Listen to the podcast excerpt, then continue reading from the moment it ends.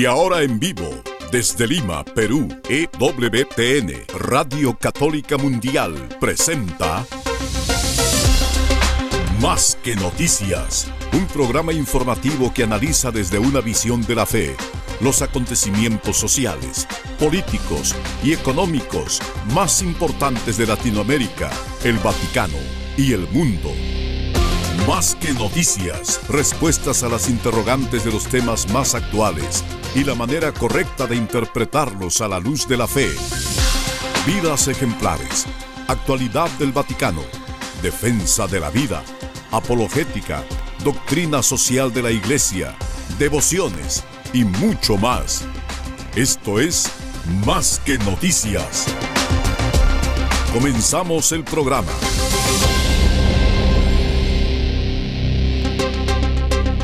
Muy buenos días amigos y gracias por darse un tiempito para estar en sintonía con Radio Católica Mundial y su programa Más que Noticias. Los tenemos siempre presentes porque sabemos que ser cristiano en toda época significa tener la mente de Cristo.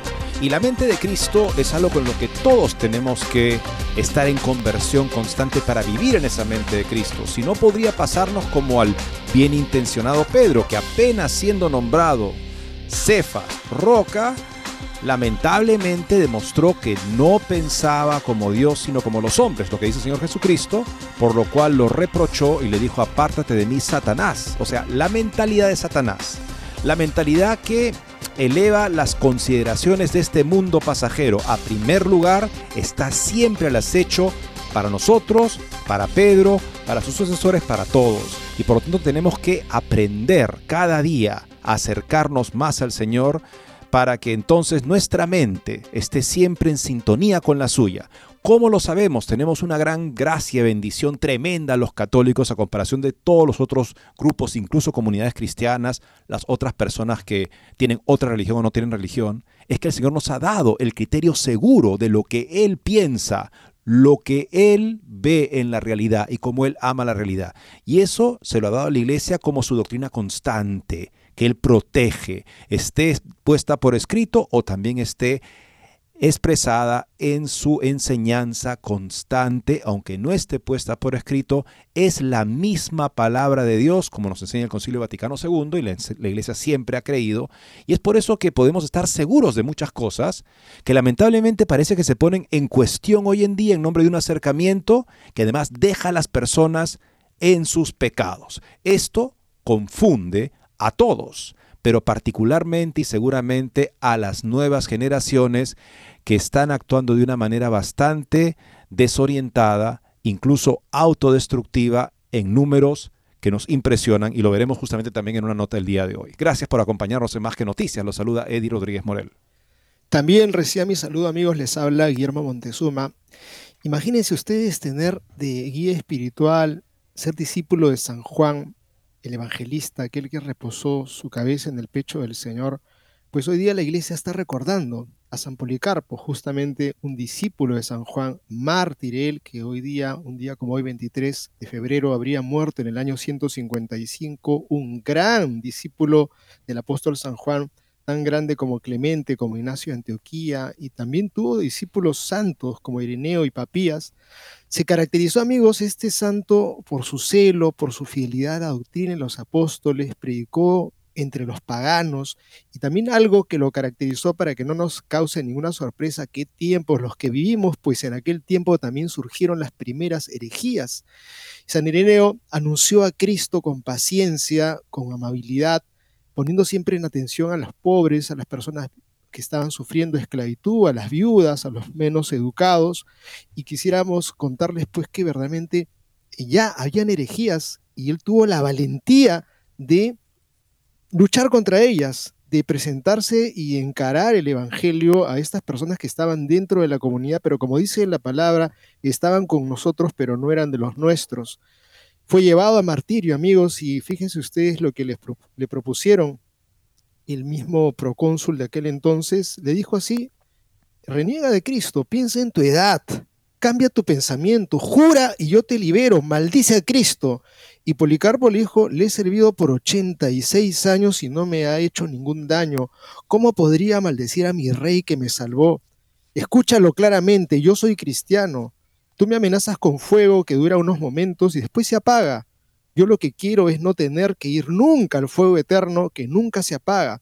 Estas son las palabras de alguien, amigos, que tiene claro, de un pastor, de un obispo que tiene claro lo que es el sentido de la vida y la fidelidad al Evangelio, que no tiene temor de qué dirán, no tiene temor ni incluso a la muerte, porque sabe de lo que es lo pasajero de esta vida y la eternidad, a la cual muchos dicen, no, tenemos que vivir hoy, el hoy, tenemos que cuidar la naturaleza, el planeta se puede terminar, cuando lo que se puede terminar es nuestra vida en cualquier momento, y jugarnos de por medio nuestra eternidad en el infierno.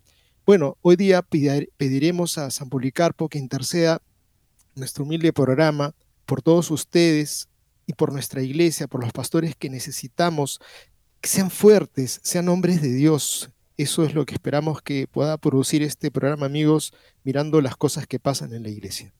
Y como les decíamos, Anthony Sol ha escrito una nota muy interesante con este preámbulo. Muchos jóvenes parecen haber caído en el modo de vida más antihumano en el que jamás se haya sentado ninguna civilización.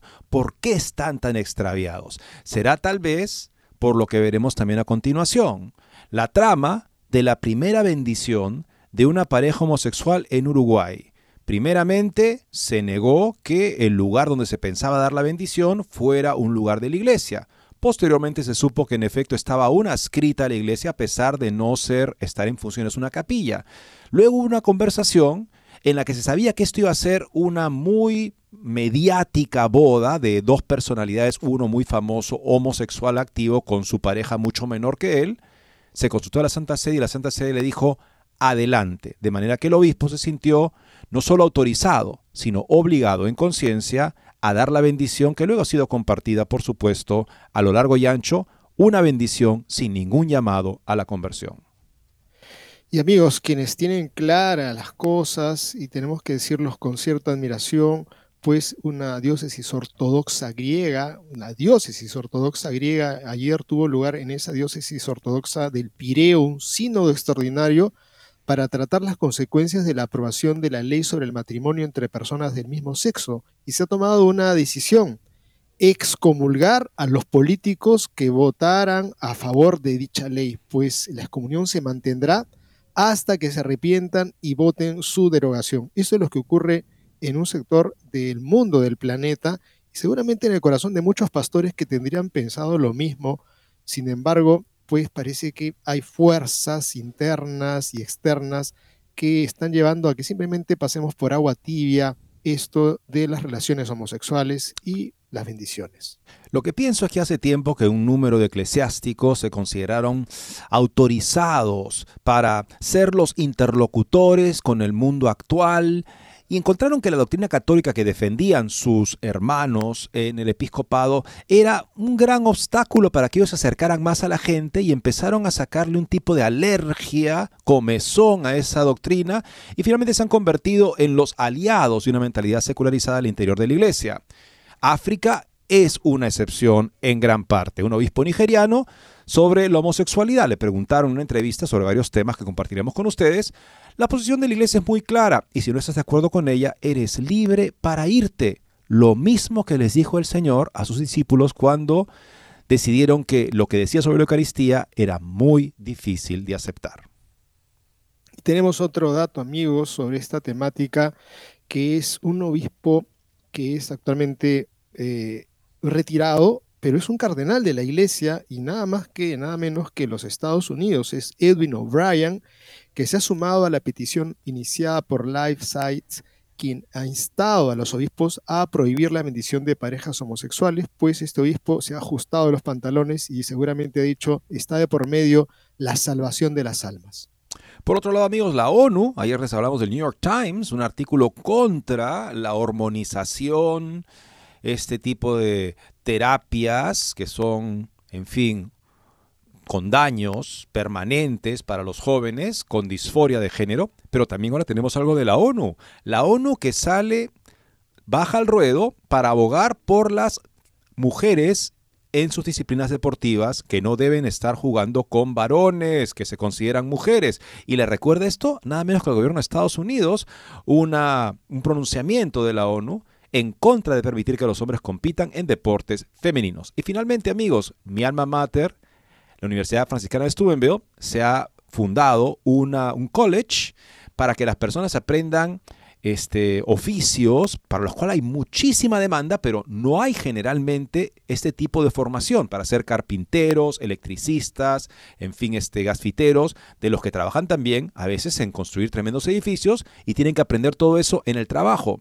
¿Qué tal si unes esa necesidad del mercado a una sólida formación humanística y católica con un criterio impecable? Estamos hablando de el College St. Joseph the Worker, San José Obrero, y el fundador de este college ha dado una pequeña, ha dado un parecer justamente sobre la misión de esta universidad que queremos compartir con ustedes. Con todo esto y más regresamos después de una muy breve pausa. No se muevan de EWTN, Radio Católica Mundial. Enseguida regresamos con Más que Noticias.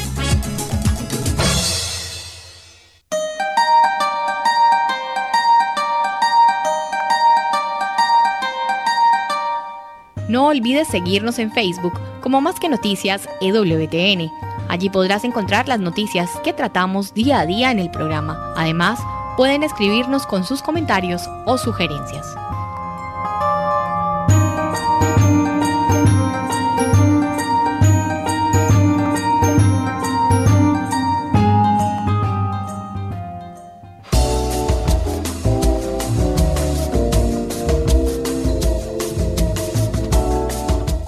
Si quieres estar informado de todas las noticias del acontecer de la iglesia y seguir el día a día del Papa Francisco, entra ya a la página web de Asiprensa www.asiprensa.com y podrás estar enterado de todo lo que sucede en la iglesia.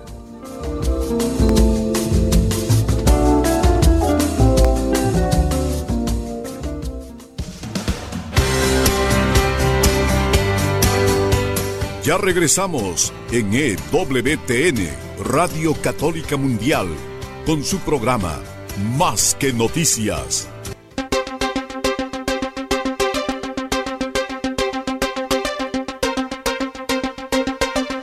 Y comencemos amigos con esta primera interesante nota que nos habla de una realidad que nos debería a todos invitar a reflexionar sobre si nosotros somos parte del problema de una juventud desorientada, tremendamente desorientada. Podría ser que tal vez nuestros hábitos, nuestras costumbres, poco, con poco afines, conformes al Evangelio, están haciendo que los jovencitos digan, bueno, entonces tengo que buscar también una gratificación inmediata mía y lamentablemente quedan prisioneros de ese círculo demasiado corto de gratificación donde no le ven sentido a sacrificar eso porque al parecer no hay nada más que valga la pena. A veces la impresión que damos en cómo vivimos nuestra fe les hace pensar a los jóvenes que, bueno, ese es una, un tema de conciencia, una costumbre heredada de mis, en fin, los mayores de mi familia. No, yo no lo entiendo, yo no lo veo para mí. Seguiré jugando mi videojuego o perdido en proyectar una falsa imagen en la que no hay felicidad, no hay realidad, no hay sustancia. Sobre esto se pronuncia Anthony Solen. Nuestra juventud infeliz. Se nos dice, y tenemos ojos para verlo, que los jóvenes actualmente son infelices. Quienes trabajan en la industria farmacéutica son conscientes de la venta de la beta de oro que ha abierto la depresión con gente corriente e infeliz manejando el pico. Esto no debería sorprender a ningún cristiano sensato, que debería saber dónde se puede encontrar alguna medida de felicidad terrenal, incluso para aquellos que no conocen a Cristo. Porque todo lo que tenemos que hacer es modificar un poco la pregunta para ver a qué se enfrentan los jóvenes. En lugar de preguntar por qué son infelices, podríamos preguntarles por qué no son felices lo que a su vez podría llevarnos a preguntarnos por qué tienen que estar felices. Esto podría revelarnos en toda su monotonía lo que parece ser el modo de vida más antihumano en el que alguna civilización se haya asentado. En calma, sin descanso, sombrío sin sobriedad, abstraído sin pensamiento, licencioso sin siquiera el vigor animal de la licencia, siempre gritando, pero sin buen humor. Cuando era un joven solitario, al aire libre era un consuelo para mí, incluso en los días más fríos del invierno, cuando iba al bosque con mi perro y caminaba por los viejos senderos de las minas, pensando y aquí y allá, viendo la huella de ciervos o conejos sobre la nieve helada. Sin embargo, en verano todo el mundo estaba al aire libre todo el tiempo para jugar béisbol muchos otros juegos. Es imposible no olvidar cuáles crees que son tus problemas cuando estás en el montículo con dos outs o una ventaja de una carrera. La acción es buena para el cuerpo y la obra es buena para el alma. Pero nuestros jóvenes no están al aire libre haciendo esas cosas. Pase por un parque infantil y normalmente estará vacío. La escuela se ha encargado de eso, ya que ha devorado cada vez más parte del día del niño y el entretenimiento masivo y los medios antisociales intentan cerrar las puertas al mundo exterior y sellarlas herméticamente. Podía jugar y jugué esos juegos porque había muchos otros jóvenes en nuestro vecindario que los hacían posibles. Y no solo posibles, sino casi imposible no hacerlo. Pero menos niños en el hogar significan menos en el vecindario. Podríamos decir que hay una falta de masa crítica, un punto de hundimiento, por debajo del cual algo tan ordinario como un juego de pelota se convierte en una cosa del pasado, al igual que otras actividades sociales, como los bailes semanales, los conciertos regulares en el kiosco de música, los desfiles urbanos, el 4 de julio y así sucesivamente. ¿Y por qué esos eventos sociales no están en todas partes a los que acudimos? De modo que tendrías que hacer todo lo posible para no participar. Lo que Jane Jacobs dijo sobre los niños y los barrios de The Deed on Life of Great American Cities o lo que Jacob Rees notó mucho antes sobre el vigor juvenil de la vida en los mismos barrios marginales de New York, que deseaba limpiar y reformar. Se aplica también aquí porque toca a los resortes principales de la sociedad, socialidad humana. Los niños nos unen a personas que de otro modo se mantendrían separadas. Los intereses de las personas pueden variar por todas partes, al igual que su educación y sus experiencias, de modo que el corredor de bolsa que lee a Tolstoy suponiendo que todavía existan bestias tan raras, dice el autor, puede tener poco que decirle al trabajador de la carretera que nunca ha oído hablar de él, aunque en nuestra época esos atributos bien pueden estar invertidos, ya que las escuelas y universidades hacen todo lo posible para que la lectura de guerra, de la guerra y la paz sea inconcebible. En cualquier caso, cuando hay niños, a nadie le falta algo que decir. Todos hemos sido niños, recordamos lo que solíamos hacer, podemos entablar amistad o al menos convertirnos en conocidos amables si son compañeros de juego, pero si eso no sucede, entonces cada casa es como la cueva del cíclope, cuyos habitantes tienen mejores modales en la mesa que Polifemo, y la sabiduría de John Donne está invertida, ya que cada hombre es una isla en sí mismo. Él decía que ningún hombre es una isla, ahora cada hombre es una isla, ¿no? No preguntes por quién doblan las campanas, que a nadie le importa un bledo. Si los niños tuvieran al menos sus familias, una madre y un padre y tal vez uno o dos hermanos, eso sería algo. Pero considere con qué frecuencia no es así. No estoy pensando solo en los escombros que el divorcio causa en sus mundos, ya demasiado frágiles, o incluso en que muchos de ellos crecen sin un padre en el hogar. Esta atenuación o evisceración de la vida familiar tiene su contrapartida fuera del hogar, porque por primera vez en la historia y la prehistoria del hombre, los niños probablemente pasarán la mayor parte de sus horas de vigilia en compañía de personas que no los aman y que al poco tiempo tal vez ni siquiera recuerden sus nombres. La guardería es, en el mejor de los casos, una muestra de inhumanidad económicamente inevitable, pero lo que hace es plantar en la mente del niño la expectativa de que la mayoría de los intercambios humanos serán estrictamente regulados y superficiales. Luego están los largos viajes en autobús a la escuela, que han sustituido la actividad más humana de caminar, algo de tiempo libre por la oportunidad de parar aquí o allá para comprar una bebida en el supermercado, jugar en el parque o consultar. Fui a la barbería a cortarme el cabello, todas cosas que hacía cuando era el mismo chico tímido y de pocas palabras, y luego la escuela misma, si se reuniera una docena de personas que odian a los niños para la tarea, dudo que pudiera planear una forma legal de instrucción más desalentadora y más distante de la naturaleza y las necesidades de los niños que la que se ofrece en el ámbito demasiado grande y necesariamente escuela pública estadounidense anónima. En cualquier institución de mil personas, la mayoría de las personas con los que pasas no sabrán ni les importará saber quién eres. Y cuando entras al aula, ¿qué te enseñan? A despreciar a tu país y sentirte orgulloso de despreciarlo. Si eres hombre, despreciar a tu propio sexo o ser considerado odioso si no lo eres. Rechazar el pasado por considerarlo ignorante y por tanto aislarte de tu herencia cultural. Burlarte de la fe religiosa de tus padres si la tienen. No hay alegría ni asombro inocente en lo que te den para leer, sino más bien predicación política, crudeza, vulgaridad y la cansada sofisticación de las personas que no creen en nada, pero no creen en nada a menos de que sea la última moda político-sexual, retorcida por el resentimiento, la inseguridad y la ira. Cuando no estás en la escuela, entonces ¿qué? Entretenimiento masivo se destaca por su tristeza, oscuridad y ruido. Bueno, ¿pueden los niños y las niñas al menos enamorarse?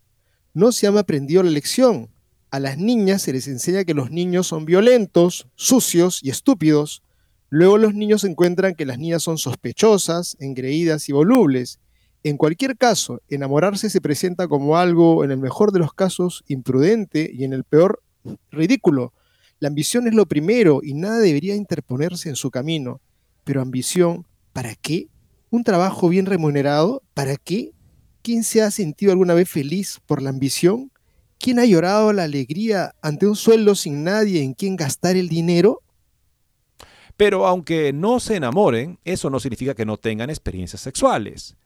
Sus almas están quemadas por la impersonalidad del porno o se involucran en la conexión, o sea, una, una relación al paso, evitando la soledad mediante lo que traería más de lo mismo y peor, o ellos y sus parejas actúan como si estuvieran casados sin estar casados, lo que produce en general una serie de choques emocionales, la peor forma concebible de prepararse para el matrimonio. Y si un niño es concebido, hay muchas posibilidades de que acabe muerto.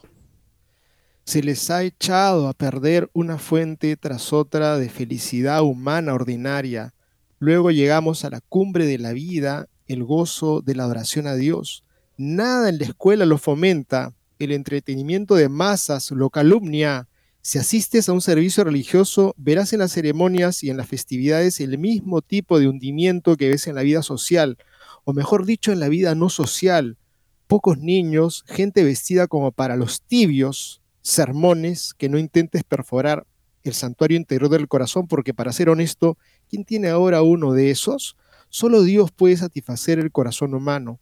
Entonces tenemos que encoger el corazón y endurecer su coraza, para que parezca que algo más puede satisfacerlo, algo pequeño, algo aburrido.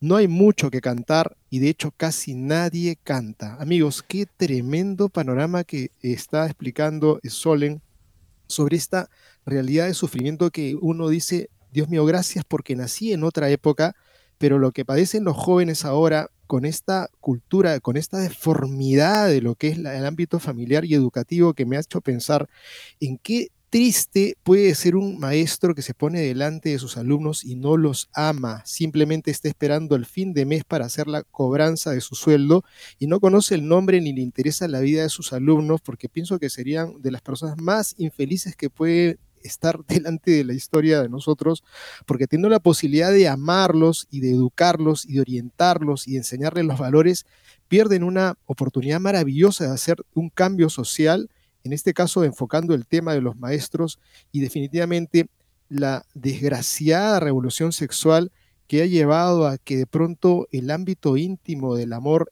donde uno tiene la capacidad de expresar amor, simplemente se convierte en una banalidad para desahogarse o para matar el momento y no descubrir que hay un tesoro que tenemos que preservar para esperar el momento en donde uno entregará toda su alma y su corazón a una persona con la cual va a convivir para ser familia.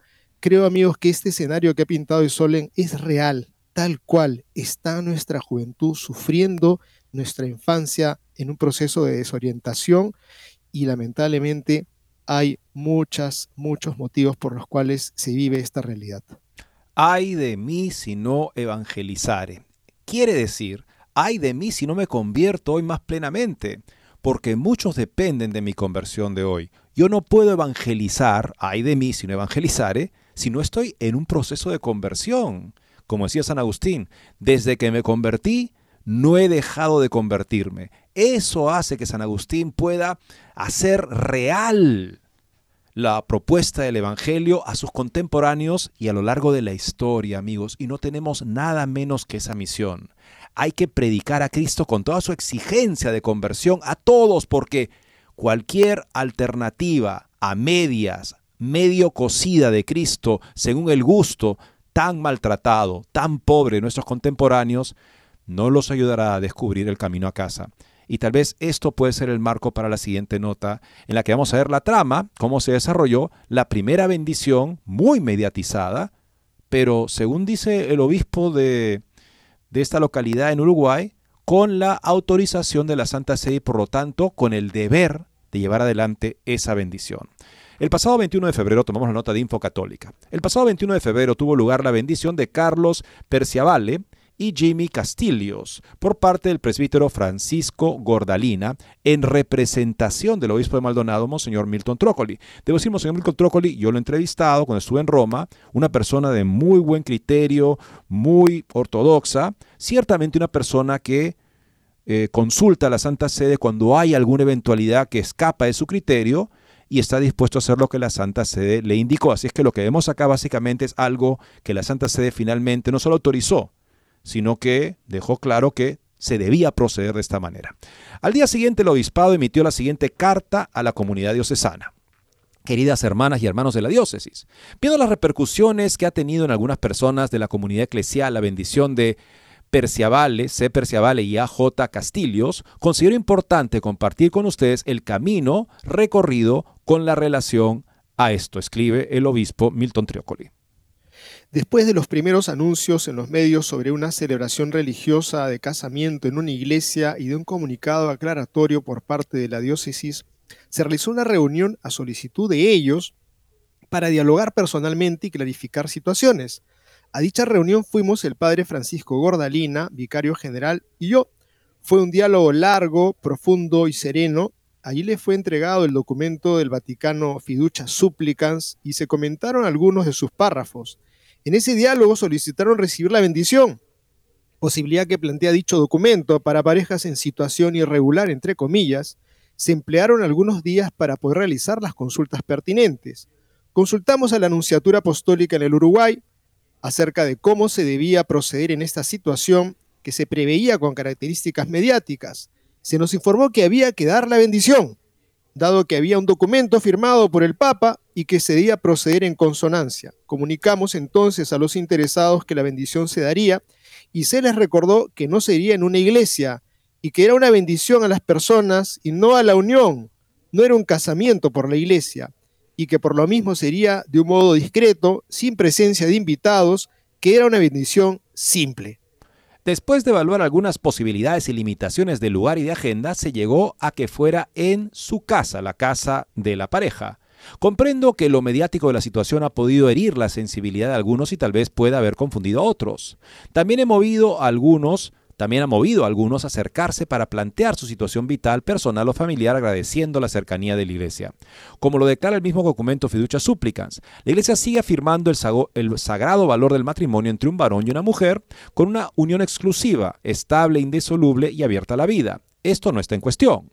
A la vez el documento busca acercarse pastoralmente a quienes se encuentran en situaciones irregulares, entre comillas, y no lo hace por motivos ideológicos ni de propaganda, sino buscando que la caridad de Cristo llegue a todos. La novedad del documento y sus implicancias pastorales nos moviliza a todos. Esto nos invita a una reflexión profunda acerca de cómo seguir buscando caminos para evangelizar. Es un desafío grande que exige oración, discernimiento y reflexión deseaba compartir con ustedes como Iglesia Diocesana estas reflexiones y lo que ha sido el camino recorrido respecto de esta situación. Sigamos caminando juntos en este tiempo de cuaresma, que nos lleva al desierto para templar nuestro corazón en el camino hacia la Pascua y renovarnos interiormente. Fraternalmente en Cristo, Milton Trócoli, obispo de Maldonado, Punta de Este, Minas y Rocha. En primer lugar, sabemos de muchos obispos, más aún conferencias episcopales enteras, que sin hacer ninguna consulta a la anunciatura decidieron que en sus jurisdicciones no se bendecía a parejas homosexuales, dice la nota explicativa posterior a Fiducia Supplicans. Los documentos del Dicasterio para la Doctrina y la Fe, como Fiducia Supplicans, en sus aspectos prácticos pueden requerir más o menos tiempo para su aplicación de acuerdo con los contextos locales, según el discernimiento de cada obispo diocesano en su diócesis. En algunos lugares no se advierten dificultades para una aplicación inmediata y en otros ven la necesidad de no innovar mientras se toman todo el tiempo que haga falta para la lectura y la interpretación. Cada obispo local, por su función propia, decía esta nota aclaratoria, tiene desde siempre la potestad del discernimiento en el lugar, en ese lugar tan concreto que él conoce más que otros porque es su rebaño. La prudencia y la atención al contexto eclesial y a la cultura local podrían admitir a diversos modos de aplicación, pero no una negación total o definitiva de este paso que se está proponiendo a los sacerdotes. Recuerden que es una instrucción para sacerdotes con la que el obispo no debería interferir, se dice, ¿no? En principio. Aunque algún obispo considere prudente por el momento no dar estas bendiciones, igualmente todos necesitamos crecer en la convicción de que las bendiciones no ritualizadas no son una consagración de la persona o de la pareja que las recibe, no son una justificación de todas sus acciones, no son una ratificación de la vida que llevan. Fin de la cita. Por tanto, la decisión de dar o no dar una bendición como esta en el caso particular es enteramente del obispo del lugar, indica el autor. Seguiremos con este interesante trama después de la siguiente pausa. No se muevan de EWTN, Radio Católica Mundial. Enseguida regresamos con Más que Noticias.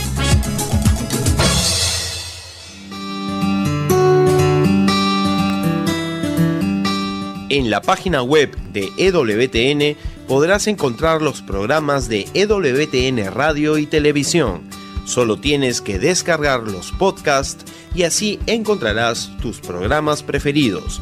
Recuerda en www.ewtn.com.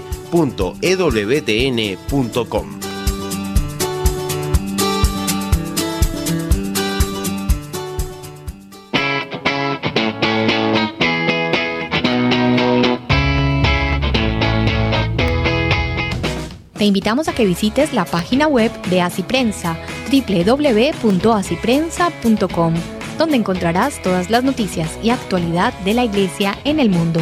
No lo olvides, www.asiprensa.com.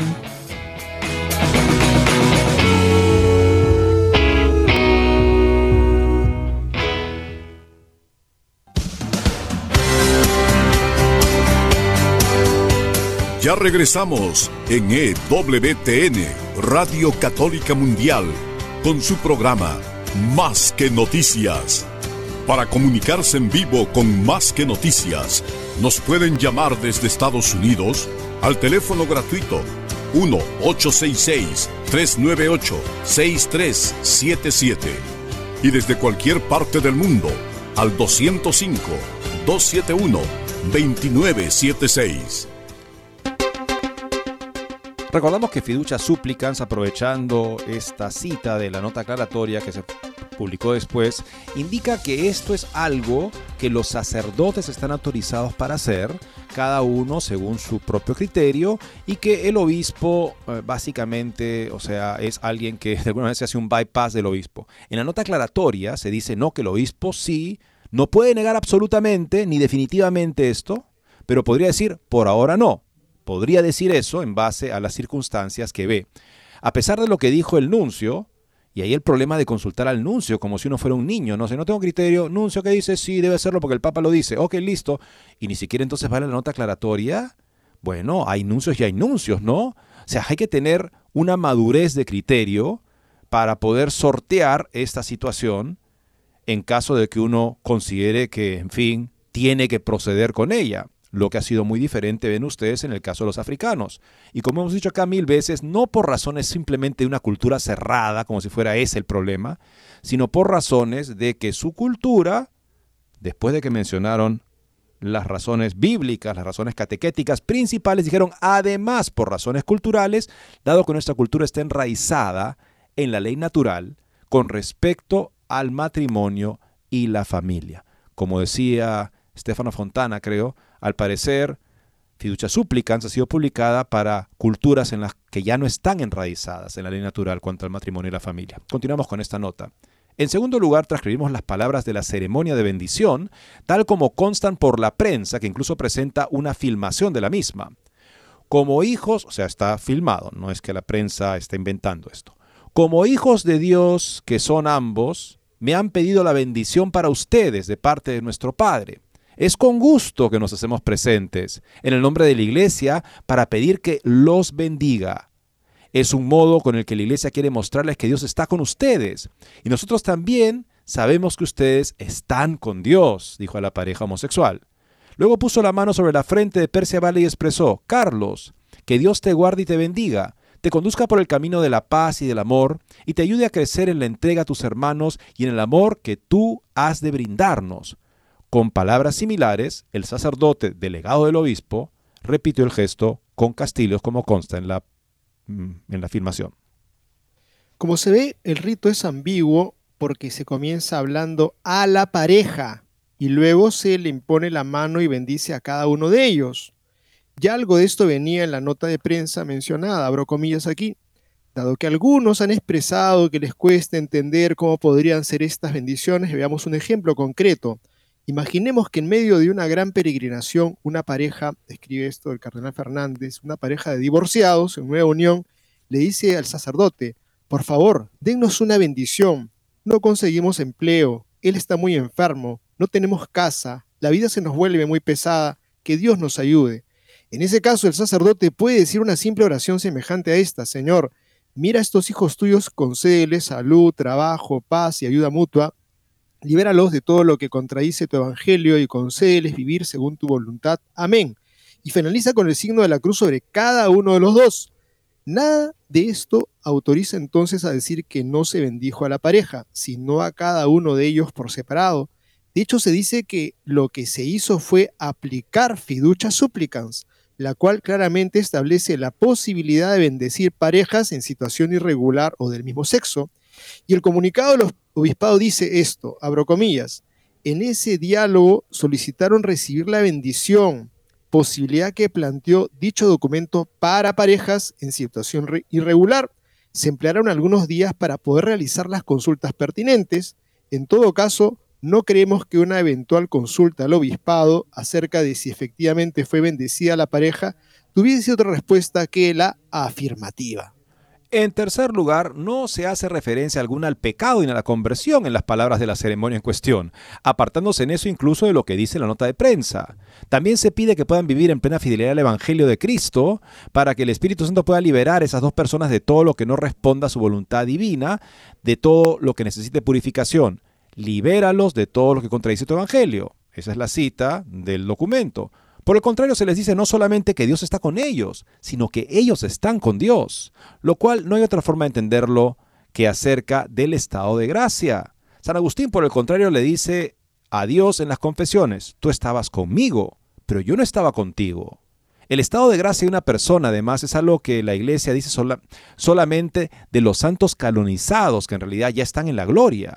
Si nos parece que esto último es excesivo, porque de, sobre cosas internas, ni siquiera la iglesia se puede pronunciar, es decir, la iglesia no juzga el fuero interno, entonces habrá que tomarlo como una aprobación en el fuero externo, o sea, una aprobación de la situación objetiva en que se encuentran estas personas, que es la de una relación homosexual contraria a la ley divina y a la misma naturaleza humana.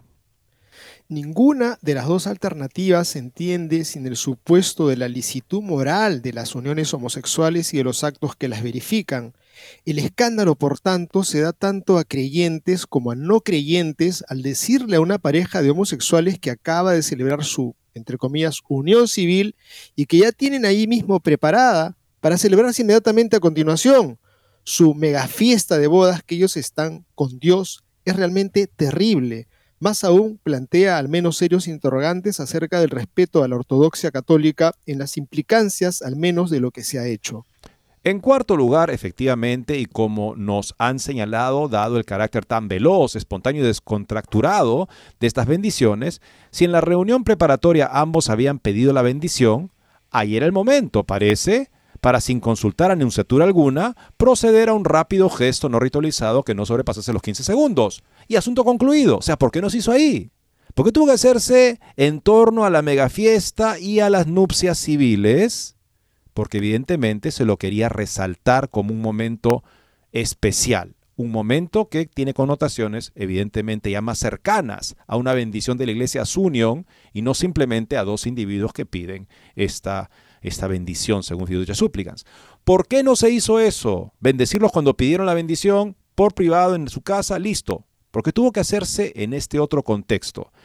Sobre todo si la alternativa, lo que finalmente se hizo, se preveía con características mediáticas, como dice justamente la pregunta, la consulta que hizo el obispo Trócoli al nuncio del Papa, su embajador en Uruguay. Lo que se hizo fue absolutamente lo contrario, tomar de algún modo parte en una pesada organización que ya incluía meses de preparación expertos en planificación de bodas, resonancia mediática donde obviamente se comenzó hablando de matrimonio religioso y seguir con comunicados del obispado, consultas a la anunciatura, una bendición que se planifica, como dice en el mismo comunicado del obispo que reprodujimos arriba, presencia de periodistas, cámaras y filmación en la ceremonia íntima y discreta de la bendición, todo lo cual prepara la consiguiente campaña de prensa que acaba solemnemente de comenzar en Uruguay.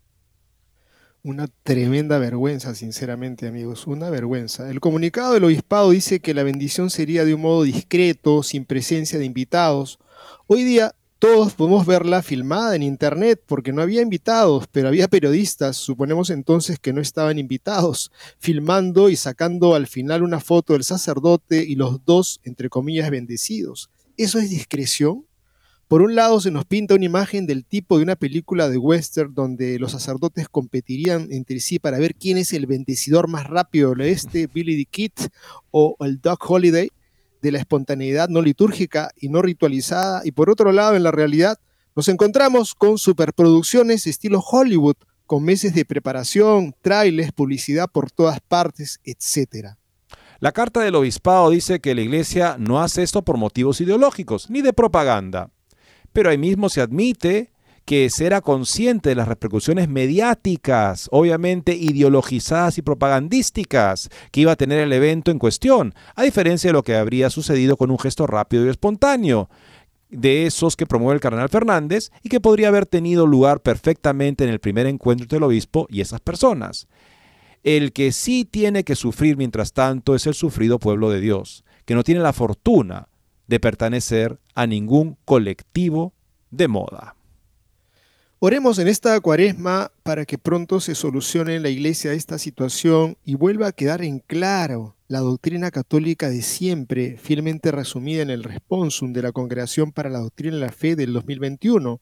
En consecuencia, para ser coherentes con la naturaleza de los sacramentales, cuando se invoca una bendición sobre algunas relaciones humanas, se necesita más allá de la recta intención de aquellos que participan, que aquello que se bendice esté objetiva y positivamente ordenado a recibir y expresar la gracia en función de los designios de Dios inscritos en la creación y revelados plenamente por Cristo Señor. Por tanto, son compatibles con la esencia de la bendición impartida por la Iglesia solo aquellas realidades que están de por sí ordenadas a servir a estos designios. Por este motivo, no es lícito impartir una bendición a relaciones o a parejas incluso estables que implican una praxis sexual fuera del matrimonio, es decir, fuera de la unión indisoluble de un hombre y una mujer abierta por sí misma a la transmisión de la vida, como es el caso de las uniones entre personas del mismo sexo. La presencia en tales relaciones de elementos positivos, que en sí mismos son de apreciar y de valorar con todo, no es capaz de justificarlas y hacerlas objeto objeto lícito de una bendición eclesial, porque tales elementos se encuentran al servicio de una unión no ordenada al designio de Dios. Cierro con esto la cita del responso. Y esto era el responso del 2001, solo dos años antes de 2021.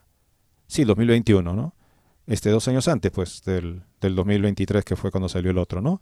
O sea, dos años se transformó en base a una supuesta idea de que ha habido un desarrollo en nuestra comprensión de las bendiciones que no responde, como recordaba muy bien el cardenal Müller, a ningún fundamento bíblico o de la tradición o de los padres. Se sacó del aire y puede servir y servirá para presionar obispos de buena línea que buscan estar siempre en comunión con Roma y que hacen las consultas del caso, porque no solamente consultó al, embajador, dice, hicimos las consultas pertinentes. Se entiende que se consultó a la Santa Sede. Y de eso salió, procedan, bendigan, todo menos una bendición espontánea y sin connotaciones bastante preocupantes para la conciencia cristiana. Como dice él, los que no tienen la fortuna de no pertenecer a un colectivo privilegiado en este momento por algún tipo de, en fin, comprensión equivocada de la misericordia, pues simplemente tienen que soportar y quedarse escandalizados, so pena de ser llamados y tildados de rígidos y cismáticos. Bueno, menos mal que un obispo en Grecia no tiene ese tipo de complejos y reconoce que él tendrá que dar cuenta de cómo conduce a las almas a Dios ante el mismo Dios. Ayer tuvo lugar en la diócesis ortodoxa de Pireo un sínodo extraordinario para tratar las consecuencias de la aprobación de la ley sobre el matrimonio entre personas del mismo sexo en Grecia. Se tomó la decisión de excomulgar a los políticos que votaron a favor de dicha ley. La iniciativa partió del reverendísimo metropolitano del Pireo, Serafín, quien denunció el intento de cambiar la ontología y la fisiología humana mediante la aplicación de la agenda woke que pretende deconstruir la doctrina, la ética y la cultura cristiana. El debate desembocó en una resolución según la cual el sínodo decretó que apoyaron el derrocamiento de la ontología y la fisiología humana como bien jurídico e instituyeron la apatía antinatural son considerados por la Iglesia cómplices culpables de la serpiente arquetípica, o sea, Satanás. Por esta razón se decidió excomulgar a los que votaron contra la ley divina, es decir, no podrán participar en ninguna liturgia o ceremonia de la Iglesia Ortodoxa ni recibir los sacramentos al menos hasta que se arrepientan de forma real, lo cual solo podrá producirse mediante la anulación de la vergonzosa legislación en el Parlamento. Grecia legalizó hace unos días el matrimonio entre personas del mismo sexo, convirtiéndose en el primer país de mayoría cristiana ortodoxa en hacer tal cosa. Las parejas del mismo sexo también podrán adoptar niños legalmente, tras una votación parlamentaria por 176 votos y 76 en contra. El jefe de la Iglesia Ortodoxa, el arzobispo de, de dijo que la medida corrompería la cohesión social de la patria. Misotakis necesitó el apoyo de los partidos de la oposición para superar la votación, ya que votaron en contra decenas de diputados de su partido gobernante, de centro derecha. Se da la circunstancia de que el Partido Comunista griego votó en contra de la ley por su rechazo de la adopción de niños por parte de parejas homosexuales. Qué extraño mundo, ¿no? Qué extraño mundo en el cual tenemos que tomar lecciones de obispos valientes que con esto no van a acarrear buena prensa, obviamente, pero todos debemos vivir ante Dios, porque el significado, el sentido, el valor, la importancia de cada acción nuestra es la importancia que tendrá ante el santo tribunal de Dios. Él los llama a todos a la conversión. Tenemos que vivir en conversión, amigos, porque el mundo empuja y hace presión. Pues tiene que encontrarse con ese tipo de presión expansiva de una conversión creciente en nuestra vida para poder hacerle eh, contra, contra fuerza y prevalecer como tenemos que hacerlo hasta ser sal de la tierra, el fermento que eleva la masa y luz de un mundo sumido en tinieblas. Mateo Hassan Kuka es obispo nigeriano de 71 años que ha concedido una entrevista al país. El obispo de la diócesis nigeriana de Sokoto acaba de ser galardonado con el premio Mundo Negro de la Fraternidad 2023 que otorga la revista Mundo Negro, editada por los misioneros combonianos, motivo por el cual se encuentra en España. Durante la entrevista con el diario del grupo Prisa, el obispo nigeriano hace un amplio diagnóstico de la situación política y social que atraviesa su país. Mateo Hassan denuncia que todos los que vienen al continente solo quieren aprovecharse China se ha convertido en el tercer actor y en África del Oeste, Mali, Burkina Faso, Níger tienen un nuevo novio, Rusia.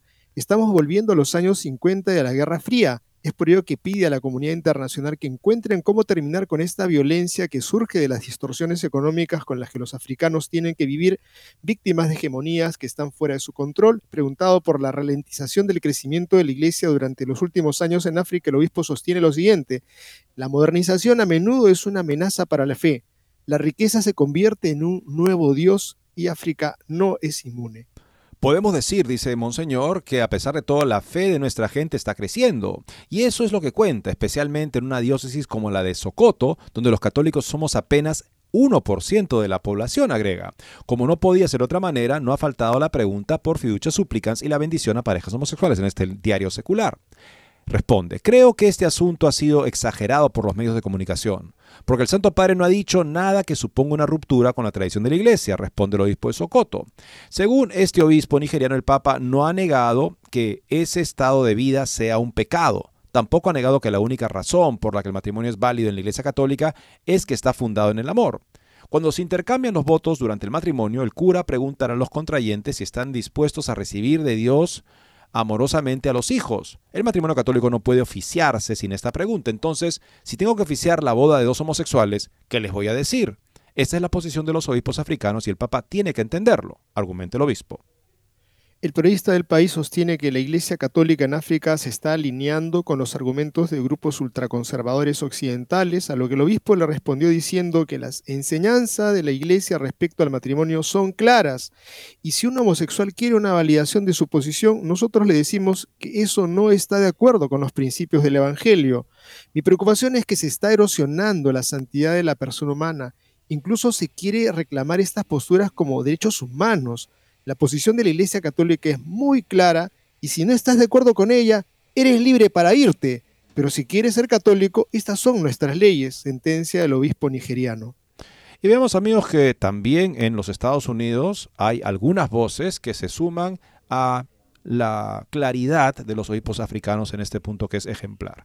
El cardenal estadounidense ya retirado como obispo, Edwin O'Brien, se ha sumado a la petición iniciada por LifeSite News instando a los obispos a prohibir la bendición de parejas homosexuales. El cardenal O'Brien ha firmado esta petición por correo electrónico, este que fue enviada por correo electrónico a los obispos y cardenales de la Iglesia Católica. Ya han firmado más de 22 mil personas. En una breve declaración enviada a LifeSite News por correo electrónico, O'Brien, jubilado en 2019 tras servir como jefe de la Orden del Santo Sepulcro en Roma desde 2011, enfatizó que como uno de los prelados involucrados en la fundación de Courage, un apostolado auténticamente católico para acompañar a personas que experimentan tendencia homosexual, está particularmente decepcionado con el documento del Vaticano Fiducia Supplicans, ya que socava grandemente el compromiso de estas personas de vivir una vida virtuosa.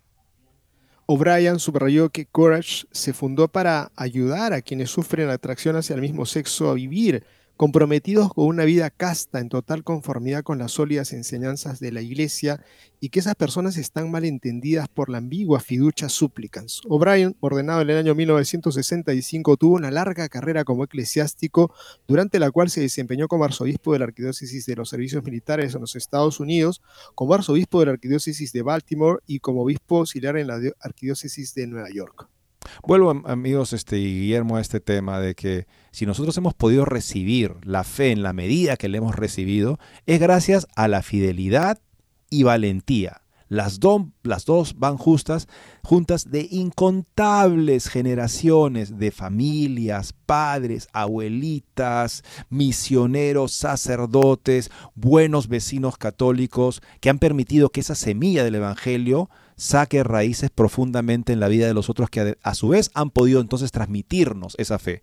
Y poder transmitir esa fe conlleva en muchos momentos tener que oponerse a la persecución.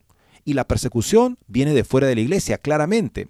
Pero ¿qué pasa si una parte de la iglesia ha querido ser, en fin, los abanderados por excelencia del encuentro con el mundo? Ellos están particularmente en peligro de empezar a adoptar la mentalidad del mundo de pensar como los hombres y no como Dios. Por lo tanto, tendrían que ser exquisitamente cuidadosos y contar con todo un equipo de personas que los acompañen para que no vayan a empezar a expresarse según la mentalidad del mundo y no de la iglesia. Porque a nadie menos que a Simón, el hijo de Juan, y reciente y flamantemente nombrado Cefas, roca para la iglesia, el Señor tuvo que recordarle que al querer evitar la cruz para él, ya no pensaba como Dios, sino como los hombres. A cualquiera le puede pasar. Y ser fiel a Cristo conlleva tener que eh, oponerse a esa presión que viene del mundo o también de eclesiásticos, en fin, desconcertados, ya desorientados, que buscan imponer las formas del mundo y utilizan una de las palabras más hermosas del Evangelio, la misericordia, la falsa misericordia, para imponerla. Llegamos al final del programa, invitarles a leer Así Prensa. Tenemos unos artículos buenísimos como este que les menciono simplemente para darles un adelanto cómo vivir la pureza del corazón. Un obispo que ofrece pistas porque la necesitamos vivir todos. Excelentes puntos que tienen ustedes que reforzar. Muchas gracias por su sintonía. Dios mediante, estaremos con ustedes el próximo lunes.